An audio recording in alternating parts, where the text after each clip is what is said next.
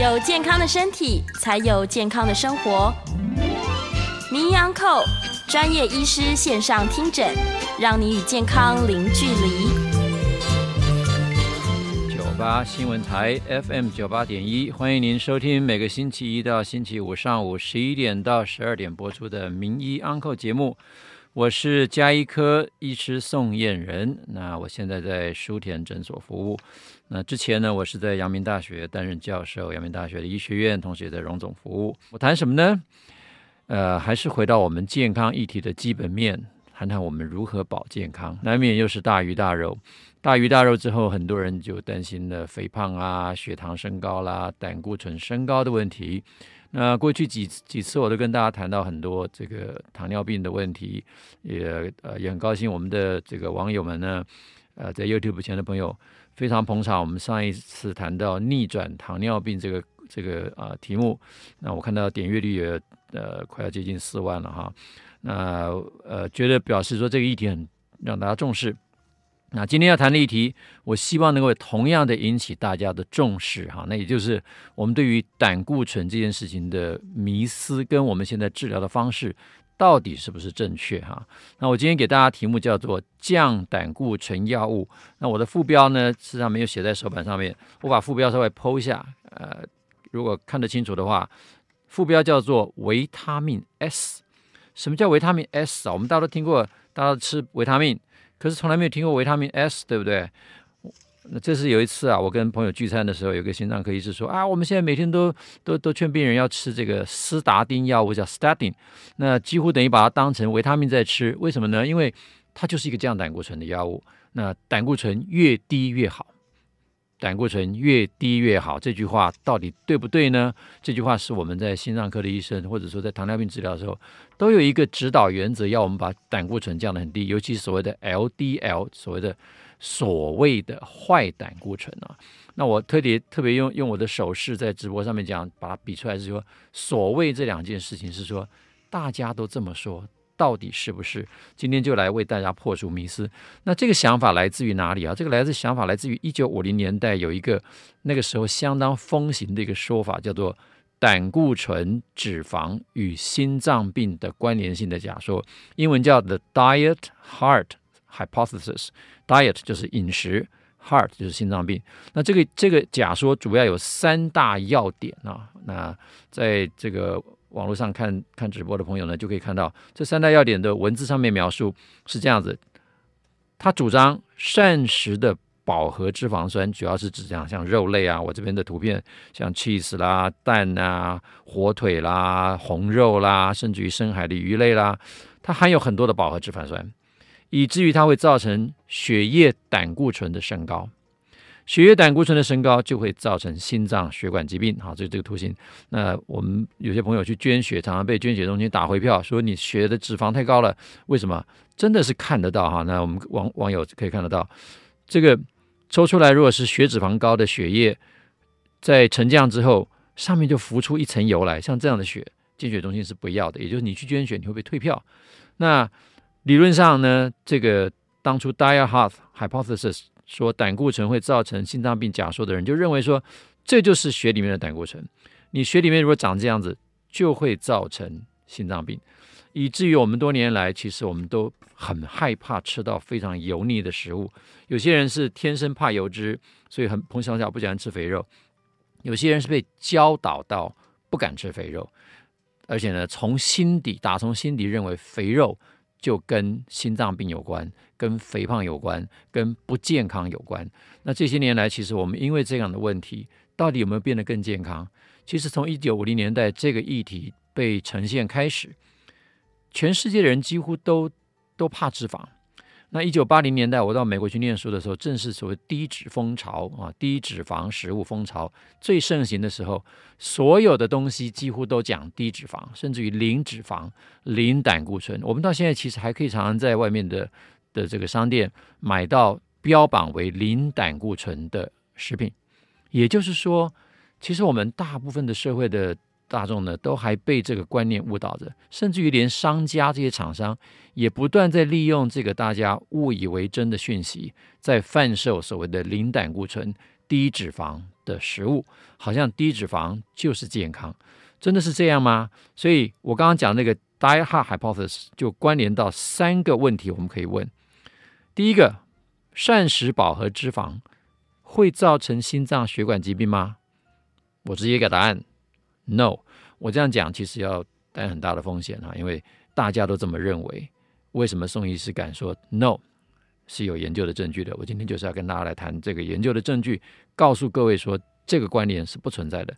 第二个问题就要问，从刚刚的 Die-Hard Die-Hard Hypothesis 啊，呃，这个膳食的胆固醇跟心脏病的这这个学说里面，第二个问题要问的就是血液中胆固醇升高，尤其是所谓的 LDL，大家都知道这叫做号称叫坏胆固醇，会造成心脏血管疾病吗？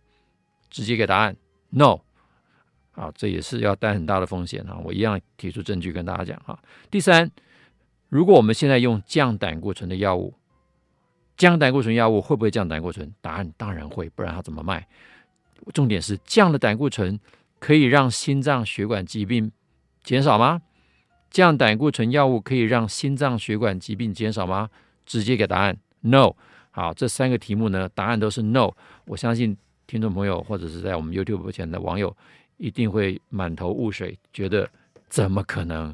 这么多年来，医生都跟我讲，胆固醇造成心脏病。好，我就来把这个论文告诉大家哈。这也是我们在做胆固醇研究的很多年之后，发现流行病学没有告诉我们这个不支持这样的结论，甚至于。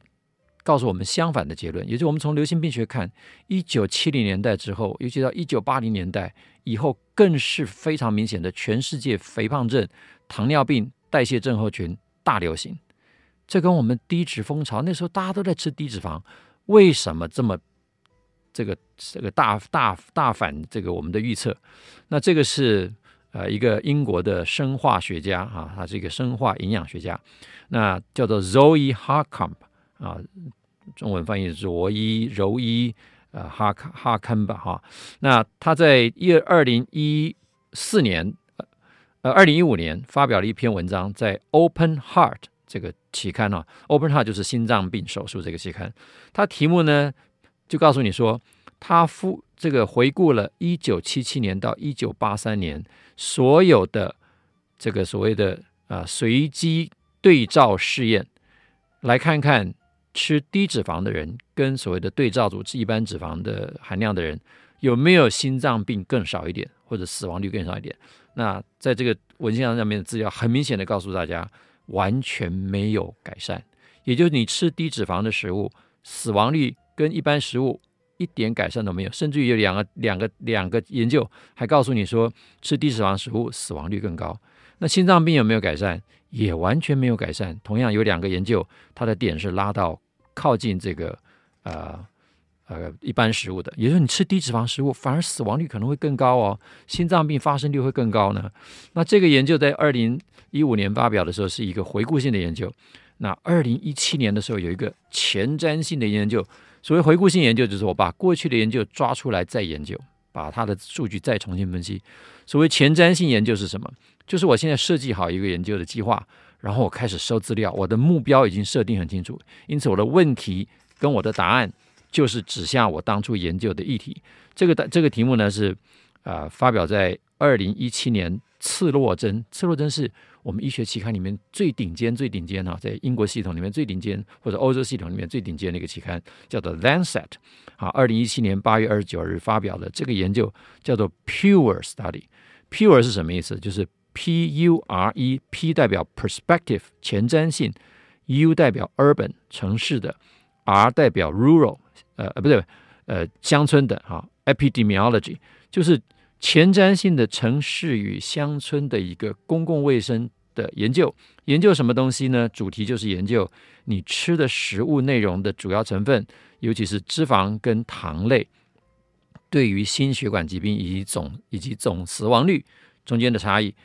那我们网友在看到这个图的时候，一定会呃觉得这图好复杂。那让我来啊、慢慢的带各位去走这个图哈。这个图很简单，看哈，其实主要就看四样东西。第一个，你的摄取的总脂肪量，那饱和脂肪的量，单元不饱和脂肪酸的量，以及多元不饱和脂肪量，最后一项是糖类的量。这几样东西刚好都在我们食物当中，油跟糖两种东西。糖类主要指的是像淀粉类这类食物哈。总脂肪量它的这个数字从五 percent、十 percent、十五 percent 一直到高到四十五 percent。各位看到这个第一个第一个栏位，就让很多人觉得惊讶了。脂肪吃的越少的人，总死亡率越高，主要心脏血管疾病的发生比例越高。什么意思呢？主要心脏血管疾病就是心肌梗塞、脑中风等等哈，所以这个这个图就告诉大家，脂肪吃的越多的，反而这些死亡率跟心脏血管疾病发生率越多。饱和脂肪就是我们讲的动物性脂肪。那美国的这个心脏学会，包括现在我们全世界有很多国家都跟进美国心脏学会的建议，说饱和脂肪占你的食物热量比不可以超过百分之六。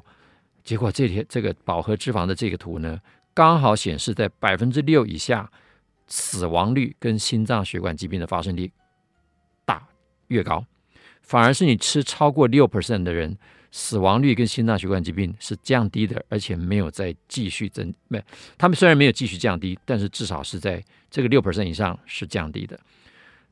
单元不饱和脂肪酸一般指的像橄榄油，叫做 Omega 九的单元不饱饱和脂肪酸。这类脂肪酸你会发现，你吃的越少也是一样，大概小于百分之六，死亡率跟心脏血管疾病发生率越高。但是吃的多一点呢，反而心脏血管有保护的效果。所以吃，所以我们俗话说吃橄榄油可以可以让防止心脏病，似乎是有道理的哈。那多元不饱和脂肪酸通常指的像什么鱼油啊、深海鱼油这类东西，Omega 三啊，或者是比较多的这些多元不饱和脂肪酸啊，甚至于我们一些的植物油也是一样，吃的越少死的越多，吃的越多，心脏血管的保护力虽然没有增加，但是死亡率反而降低，再再的表示说，你如果脂肪吃太少，死亡率会降低。那最后一个栏位的糖类，那就是刚刚好跟脂肪是相反的，糖类吃的越多的。很明显的死亡率高，多于多少呢？多于百分之六十的。那我们糖类要多于百分之六十，我们随便举个例子，早餐如果你去吃，呃，你买一个这个烧饼油条，配上一个甜豆浆，或者配上任何一个鲜奶，或者是汉堡配上鲜奶，各位知道你算一算看里面的脂的这个碳水化合物都有多少？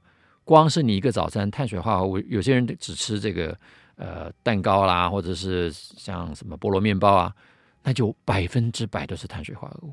你如果三餐都这样吃，我我今天早上他有个病人，他三餐呢，呃，假日的时候就买三个包子，你就可以想见他的碳水化合物的比例有多高。如果你经常是这么高的碳水比例化合碳水化合物的比例超过百分之六十，那你的这个啊、风险其实是非常大的哈。所以这个 Die Hard 的哈这个 Theory 呢，这第一部分的题目告诉大家说，到底这个脂肪有没有问题？那我刚讲说，从这个文献来看，我下的那个结论是不是我真的这么大胆？我告诉各位，有人比我更大胆啊！那这个是英国 BMJ 叫 British Medical Journal，它里面有一个专门讲运动医学的这个期刊的主编哦，editorial 主编他写了一个在 editorial，editorial 某种程度代表这个期刊的立场哦。这个期刊的立场就告诉你说，他题目这样写：Saturated fat does not clog the arteries。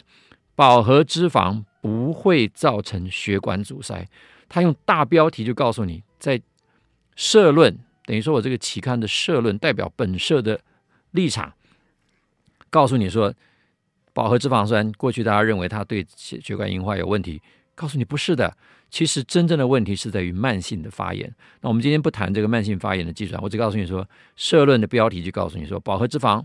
不会造成血管的阻塞。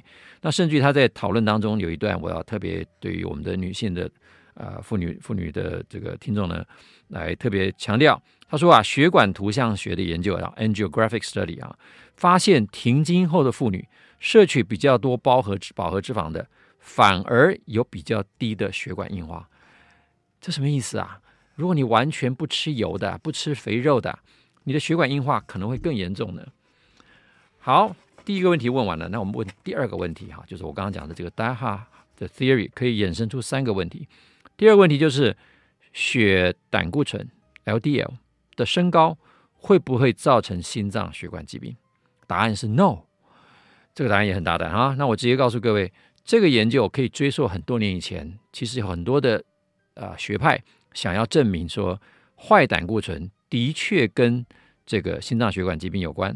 那这是这个 JAMA 在二一九八六年发表的一篇文章，它就是说，我们如果把人把它拿来做做做测量，把一群人拿来做测量，量了之后呢，把他的血脂肪哈，尤其是这个 LDL，依据他的胆固醇的量分级，从一五零、一七五、一八七、一九八、二零八、二一六、二二六、二三八、二四三到大于二九年，把它不同的分组之后，发现呢，最低胆固醇的这一组，小于一百五的，跟大于两百九的，这个心脏血管的发生率可以差到四点五倍，就四百五十 percent。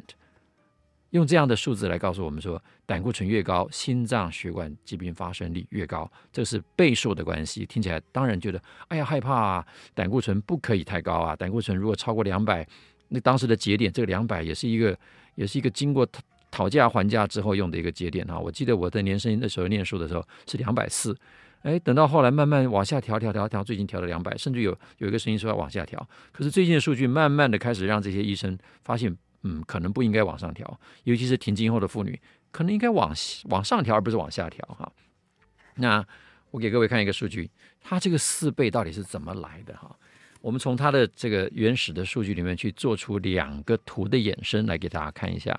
那呃，收音机朋友，收音机前的朋友可能就要听我用说的啊，你看不到这个图。这个图事实上是我重新整理的，也就是说，它原来的图呢是用倍数的关系，把一百五十的胆固醇当成一。然后呢，把两百九十的胆固醇慢慢依据它的发生率，把它放大到四点五倍。可是我们如果用原始数据把它转过一个来讲说，这是发生的几率。那不发生的几率是多少呢？他没有把这个数字告诉你。我告诉各位，不发生的几率是这样子：一百五十以下的呢，是接近九十八趴的人没有，呃，九十九点七趴的人没有问题，只有零点三趴的人死于心脏病。而两百九十以上的胆固醇的人呢，有九十八点七趴的人并没有死于心脏病，只有一点三趴的人死于心脏病，所以他们的差距是多少？一点三趴跟三零点三趴的差距，差距只有一趴，可是他却说是四倍的差距，四点五倍的差距怎么来的？哎，原来他玩了一个数字的游戏游戏啊，他把零点三除上一点三，答案是四点一三，所以是四百多倍的四百多 percent 的差距，但实际上只差多少？差一个 percent，差百分之一，这是在玩数字的游戏。那我再给各位看一个这个夏威夷的研究啊，夏威夷的这个世代研究。所谓世代研究，就是我追踪一个族群的人，连续追踪二十年到三十年。那这个研究是追踪二十年，追踪他们的胆固醇以及死亡率关系。结果赫然发现，胆固醇最低的那一组，很明显的死亡率更高。也就是说，胆固醇如果搞得太低，长期的低，尤其是 LDL，所谓的我们所谓的坏胆固醇，低密度胆固醇，如果长期是太低的话，反而会增加增加心脏病的死亡率。这个够震撼了吧？哈，那呃，我呃，我是宋晏仁宋医师哈。那今天跟大家谈的呢是所谓的 Die Heart Hypothesis，那主要讲的呢就是。到底胆固醇这件事情对于心脏血管疾病有什么问题？哈，那我们刚刚问了这个三个问题哈，大家哈 hypothesis 里面有三个问题。那这第三个问题呢是什么？第三个问题就回到我们的降胆固醇药物了。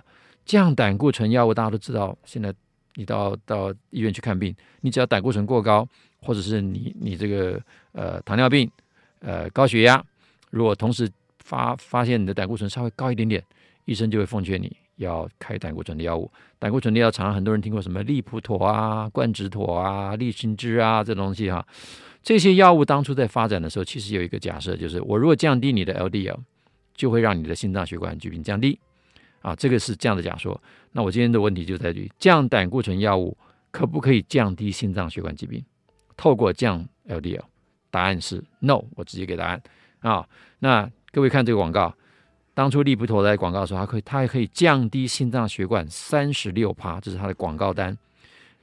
Crestor 冠植妥，他说可以降低心脏血管疾病，哎，他没有讲降低心脏血病血管疾病，他说降低胆固醇高达五十五趴，听起来都让你很震撼，对不对？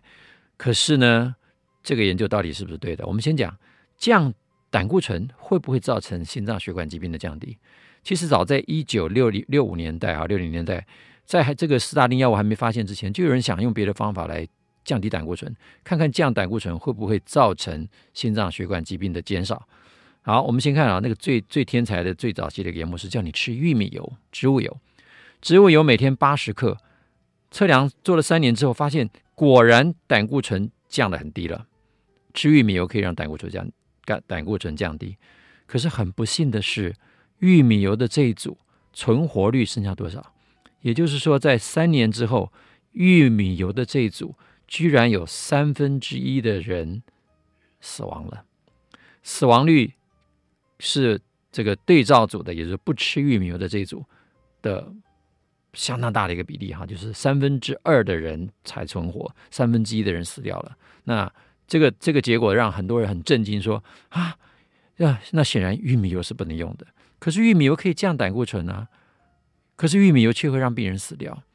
所以为什么呃，这这个研究是不被采信的呢？是呃，这完全跟他们预期不合，预期不符合，他们就直接跳开不讲了。那就说算了，这个答案不是我们要看的，那我们要做别的研究来呃证明这个有效。所以后来呢，就会发展出另外一个药物啊。那这个药物呢？一样是在呃一九六七年代哈，那它发表时间是一九八四年。那我们先进一段广告，那我们稍回来跟稍回来跟大家解释这个图。我是宋彦仁医师，稍回来。这里是九八新闻台 FM 九八点一，欢迎您回到名医 Uncle 的现场。我是今天的主持人加医科医师宋彦仁宋医师。那我目前在舒田诊所服务，之前在阳明大学担任教授，那也在荣总的加医科服务。那今天要谈的题目呢，是降胆固醇药物到底能不能帮助你预防心血管疾病？那我前面给的几个答案呢，都是 no，降啊啊，这个源头呢是我们的这个啊高胆固醇或者高脂肪的食物会不会造成心肝心血管疾病呢？那我给的答案第一个答案是哦 no 哈，那呃这个。呃，有问题想要分享的朋友，或者有这个呃经验想分享的朋友呢，您可以打 call in 的电话，call in 电话是零二八三六九三三九八零二八三六九三三九八。那我刚刚在这个节目还没还没这个呃这节目广告的时候呢，已经先跟我们的网友呢做一个解释。那我在这边给听众朋友再做我刚刚的第三个问题，我重复一下，第三个问题是问说降胆固醇药物。可不可以降低心血管疾病？我直接给答案，说是 no。当然你要问说降胆固醇药物可以可不可以降低胆固醇？当然可以，它会降低胆固醇。只是降了胆固醇之后有没有降低心脏血管疾病？答案是 no。既然是我这么斩钉截铁的说 no，我们先来看一看为什么现在大家都还在用降胆固醇的药物。那我刚刚给这个网友们回顾哈，那现在给听众朋友再重复一下，刚刚刚其实也还没讲完。这个在前面那个玉米油的实验，一九六零年代做的失败之后，其实呃，心脏美国的心脏科学界就是对此好像坚信不疑，一定要找到一个降胆固醇的东西来证明他们是有效的。结果呢，他们就找到一个树脂叫 cholestyramine。那现在其实医院上有些医院还可以呃拿得到。我在荣总的时候有看过这个药，但是我从来没开过哈。它叫可利舒散，那它是一个强效的离子交换树脂，它可以抑制你的呃胆固醇的合成。那它的报告是告诉你说，它有相当强的效果，多少效果呢？有百分之二十四的降低心脏血管疾病的比例。可是如果你仔细看它的这个数字，结果它是这样子：用这个啊、呃、placebo 的这一组啊，placebo 就是安慰剂的这一组，有百分之九十八的人存活，百分之二的人死亡；而用这个 cholestyramine 啊，那这个这个一个可利舒散这个交换树脂的这一组。有九十八点四的人存活，有一点六的人死亡，所以它的死亡率是一点六百分之一点六，相对于百分之二。可是他宣称降了百分之二十四的死亡率风的风险，这这个二十四风险是怎么来的？这二十四的风险其实是他们用一个魔幻的数学来算的哈，也就是你用这个差的零点四除上这个一点六，就得到了这个百分之二十四。所以这个零点四除上一点六，得到了百分之二十四，其实是一个相对风险。所以他结论呢，认为说这个实验其实大家都吃得非常痛苦啊，那病人的啊这个便秘啊、心脏血管疾病啊或者其他的问题并没有比较好。那结论是说，厂商呢应该开发比较可口的强效的降胆胆固醇药物。于是这样就开启了所谓的斯达丁的年代哈。那斯达丁年代一出来之后呢，我刚刚给了各位看的这个图，再给各位看一下，它的宣传是多么的令人的震撼啊！Lipitor 啊，利普妥可以降低百分之三十六的心血管的疾病。那冠质妥呢，可以降低胆固醇高达百分之五十五。那这个研究其实令人这个忧心的地方就在于这里啊。我们看一下，这个是冠质妥的研究。冠质妥的研究，当然这个图看起来很复杂。那我还是一样跟大家来解释，冠质妥的这个呃降心血管的比比例呢是，哎，对不起，我回到这个利普妥啊，这个利普妥的，的数据给各位看哈。利普妥的数据所谓的降三十六 percent 到底是怎么来的？其实把这个图形呢重新再检视以后，发现他给的这个是数据，我把它做成图之后。我们发现呢，用利普妥的这组有百分之九十八点一的人活着，只有一点九 percent 的人死亡。而用这个啊、对照组，就是没有用冠质、没有用利普妥的这组，有百分之九十七的人活着，有三 percent 的人还存活。那现在变换一个数学的计算的模式呢，你就会发现，如果我用这个三 percent 跟这个一点九 percent 去相除的话，就会发现说，原来这个数字就会得到三十六 percent。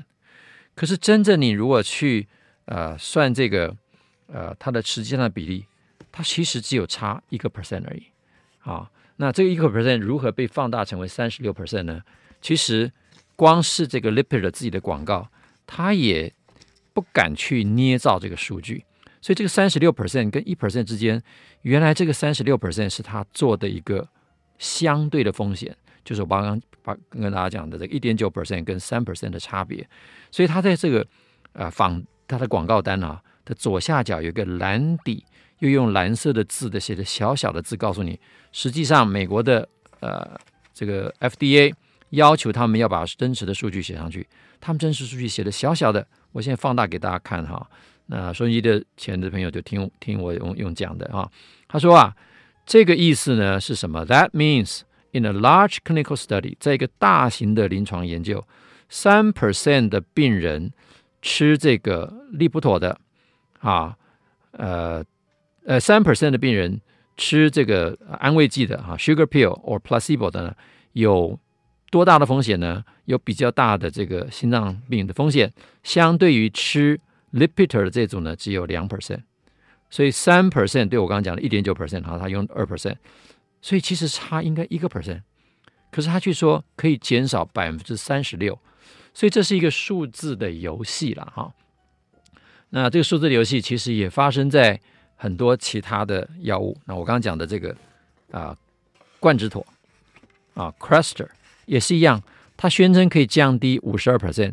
那这个当初在学会里面发表的时候，他是说降低百分之四十四 percent 的百分之四十四的的胆固醇。啊，各位这个网友就可以看到这个图哈，这个安慰剂这组是这条线，那用这个啊冠质妥的这组可以降低四十四趴，各位看啊，左边这个纵轴啊，昨天纵轴的百分比是从零点零零到零点零八哦，他是故意把一个很小很小的差距。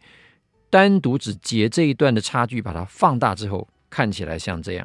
那看起来像这样，是不是真实这样？我们看一下这个图，告诉各位一样的。我把它的原始资料调出来之后，用一个新的图表的方式告诉你说，存活率是多少？用冠质妥的这一组，存活率是百分之九十八点四，也就是呢，风险值大概是一点六左右。而吃安慰剂的这一组。死亡保存活率是九十七点二，风险值呢，就是发生心脏血管疾病的比例是二点八，所以是一点六跟二点八的比，魔术又来了，一点二除上二点八，刚好得到四十四 percent。OK，所以这个四十四 percent 又是一个数字的游戏。可是吊诡的事情来了，当这个研究在进行的时候，做参与研究的医生们发现他的病人吃了冠质妥之后。糖尿病发生的风险变高，哎，这就奇怪了。糖尿病发生的风险变高，那该怎么办？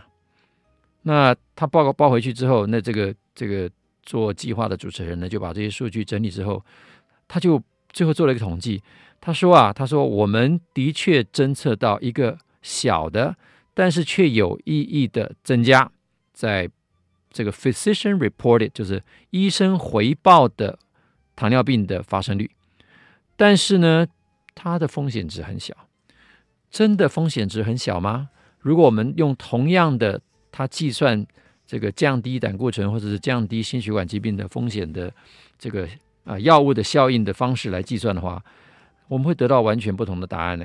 啊，这个图表呢是把它的原始数据再拿出来重新计算，它所谓的风险很小是什么？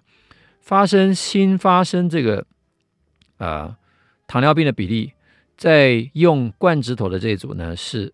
二点四 percent，而用呃呃三 percent，而这个用这个呃安慰剂的这组是二点四 percent，所以三 percent 跟二点四 percent 比起来好像只差零点四 percent。好，这次我们把它公平对待。好，所谓公平对待就是说，你刚刚用用这个百分比来来做相除，我们一样的用发生率的百分比来相除。那也就是说呢，这两者的差距是零点六 percent，零点六 percent 除上我们真正。得到风险的比例的二点四 percent，所以零点六 percent 除上二点四 percent，会得到二十五 percent 的人使用冠状妥会发生新的糖尿病。这个二十五 percent 却在文献里面从来没有被呈现。也就是说，我们今天在看文献的时候，常常被这些啊、研究所误导哈。那当然，我们最后还要去看一下，就是这些研究它的出资金的人是谁。各位美国的这个各位听众，我们这个美国的政府啊，呃，不是我们这个美国政府啊，他们美国政府了哈。美国政府的的政府部门在雷根的时代，其实政府的支出太庞大，以至于他们在雷根的时代呢，雷根政府的时代就宣布，这个美国国家卫生研究院的研究计划可以接受厂商的赞助，而且呢，可以由厂商来保存这些研究数据，并且。厂商出资的研究，它的研究数据只有厂商当初出资的厂商可以进行再回顾，别的研究者不可以去动那个资料库，这就出现很大的问题了。所以资料库的秘密，资料库里面研究里面所有的 mega，通通都保留在厂商的那边。那这篇论文其实我要跟大家分享的就是，我们看到的冠状妥的效果，以及它的新发生的糖尿病的效果。结果却看发现很明显的，这个数据实际上是被扭曲报道的，也就是疗效被过度的夸大啊。他用百分比除上百分比，比如说这个数字呢，就得到百分之四十四的增加降胆固醇的比例，而新发生的糖尿病呢，它只说只差零点六 percent。但是我们如果用同样的计算方式，就会发现其实新发生糖尿病的比例，如果按照刚刚疗效的方式的话是。百分之二十五的增加，所以一点都没有减少哦。那这个没有减少，其实就变得非常的吊诡了。为什么会这样子呢？那这个新发生的糖尿病的这个报告一完了之后，其实很多的研究就开始去追踪使用这个呃冠状妥的病人到底有没有发生更多的糖尿病呢？那这边是一个二零一六的 paper，二零一六 paper 来跟大家讲这个题目，就告诉你说，他说 studying。以及新发生糖尿病的风险啊，risk of new onset mellitus diabetes。它这个题目呢是 a real world cohort study，就是真实世界调查一个族群，长期追踪之后看它的临床的这个表现。那这个录这个中间论文很长，我直接把这个摘要里面很重要的一个结论。他说啊，你使用这些四大定的药物。你发生的 hazard ratio 风险值得到新发生的糖尿病是一点八七二倍，也就是你使用这个呃降胆固醇药物比不使用降胆固醇药物，你得到糖尿病的机会是一点八七二倍。前面讲了，它并没有减少你的死亡率，并没有减少你的有效的减少你的心血管发生率，甚至于还增加死亡率，但是却增加你。糖尿病发生率，我们先进一段广告，稍后回来跟大家讲这个的方法，解决的方法到底怎么做。我们稍后回来，听众朋友早安啊，这里是九八新闻台 FM 九八点一，欢迎您回到名医 Uncle 的现场，我是今天的主持人加医科医师宋燕仁。我现在在书田诊所服务，之前在阳明大学担任教授，也在荣总加医科服务。那呃，我今天谈的题目呢是降胆固醇药物，那被很多人戏称为维他命 S，因为它叫做 statin。到底对于我们是维他命呢，还是危及你的生命？降胆固醇药物能不能保护你不发生心血管疾病呢？或者是可以降低你心血管疾病的发生率呢？我前面给了三个题目，三个题目的答案都是 no 啊，也就是说，这个这个命题的衍生是来自于一个理论，叫做 Diet Heart Hypothesis，饮食跟心脏病的假说。这个假说呢，认为吃高脂肪的食物会造成心血管疾病，它的原因是吃高脂肪的食物会造成胆固醇的升高，胆固醇的升高造成心脏血管疾病。那我问的三个问题是：第一个。吃高脂肪食物真的会造成心脏血管疾病吗？答案是 no。我已经给各位看数据了。那第二个问题是问说，这个呃高脂肪 LDL 真的会造成心血管疾病吗？答案也是 no。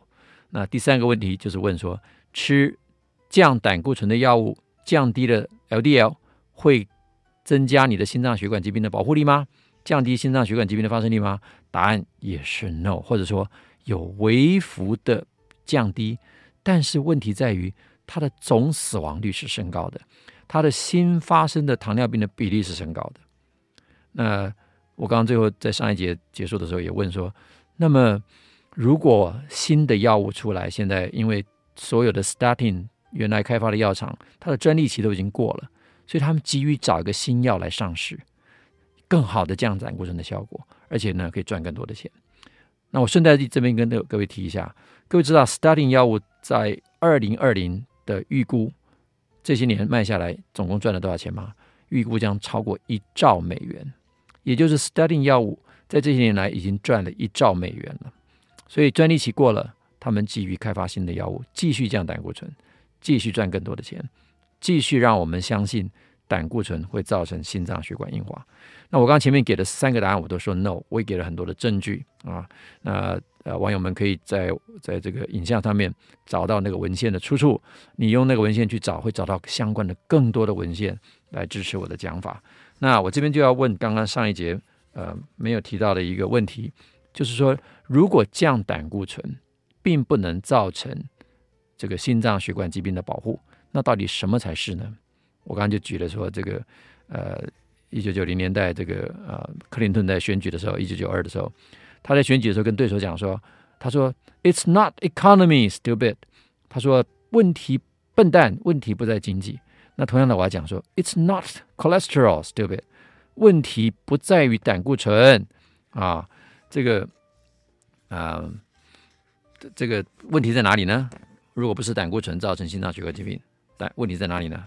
那我这边就要提出我过去在讲糖尿病的时候的这个理论，真正的问题啊，来自于胰岛素阻抗。啊、呃，各位一定想说，宋医师，你为什么都用胰岛素阻抗来解释这些事情？我要跟大家讲，这个东西不是我发明的。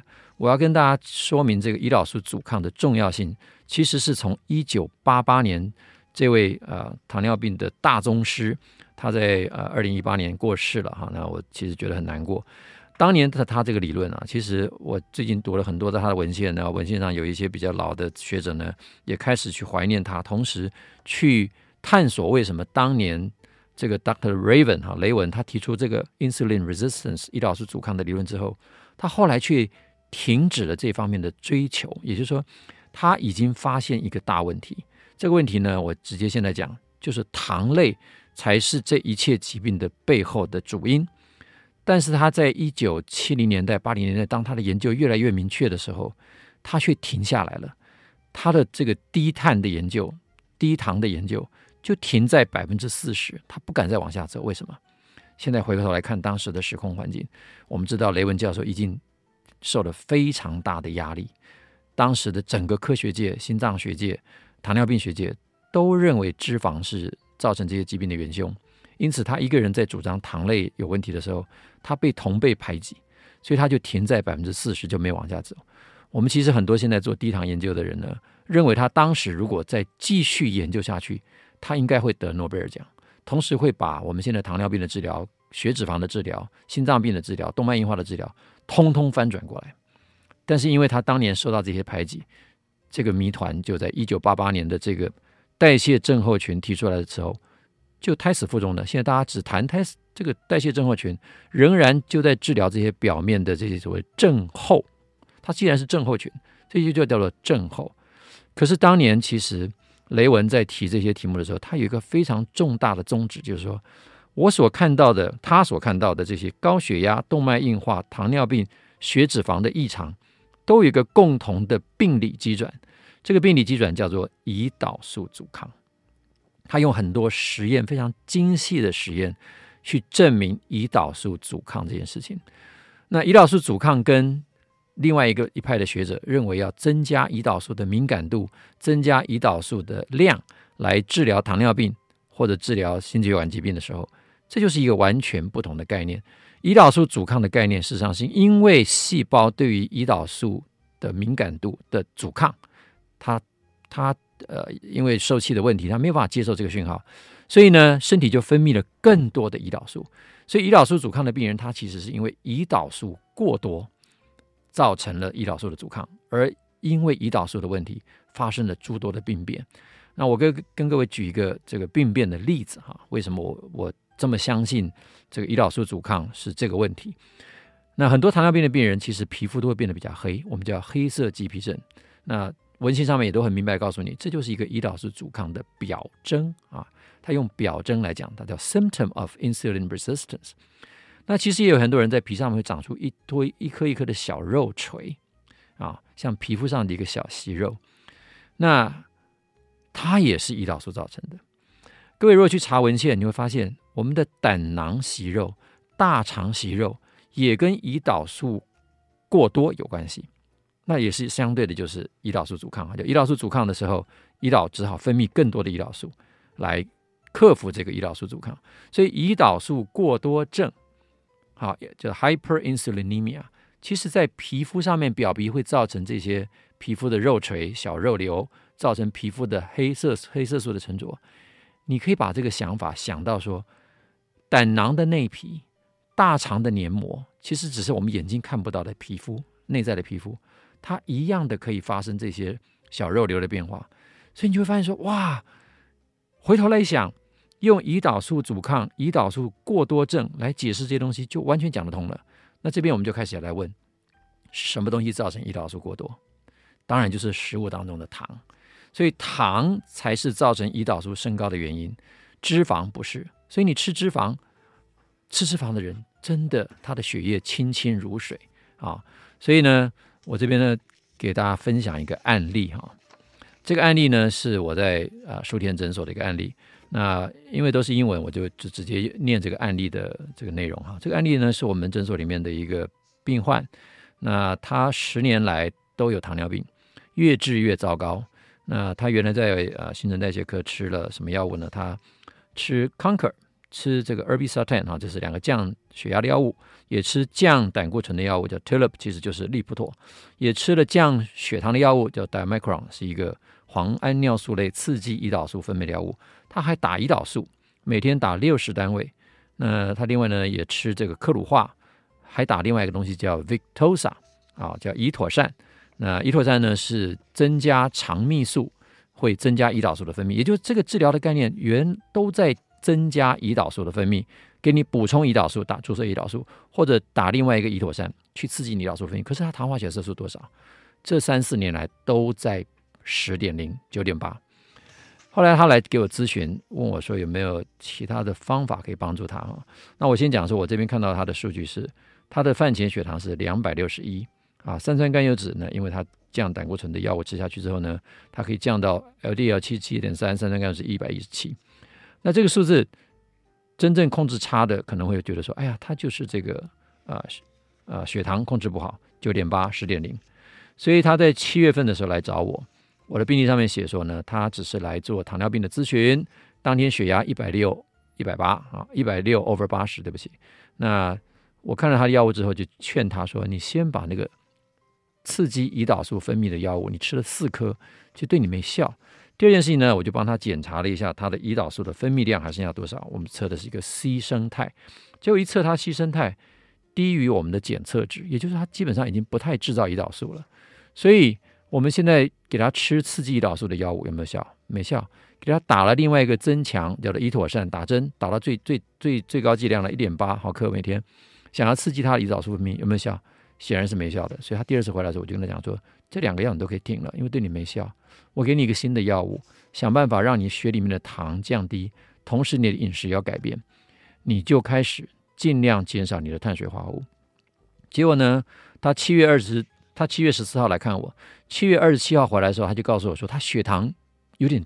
低耶，早上空腹变成六十六、六十一，睡前变成一百七。我刚给位给位报告说他，我我看他的时候，我回顾他回顾他的数据，他的数据是空腹血糖两百六十一，两个礼拜的饮食调整之后，他空腹血糖变成六十六、六十一，睡前变成一百七。更重要的是，刚刚我报告说他的血压来的时候是一百六、一百八，现在变成一百四九十八。那我很快的报告他三个月之后，呃。两个月之后，八月十四号、八月十三号来，糖化血色素降到八点四，然后在十月十六号再回来追踪一次，糖化血色素降到七点四，所以这个就再度的证实了我的理论：如果你能够好好的调控它的胰岛素阻抗，减少它胰岛素的需求，它所有的疾病都往好的方向转。今天跟大家分享的是胆固醇药物能不能帮助你？我的答案是 No。什么东西可以帮助你？减少糖类的摄取，减少胰岛素阻抗，才是真正的救命之道。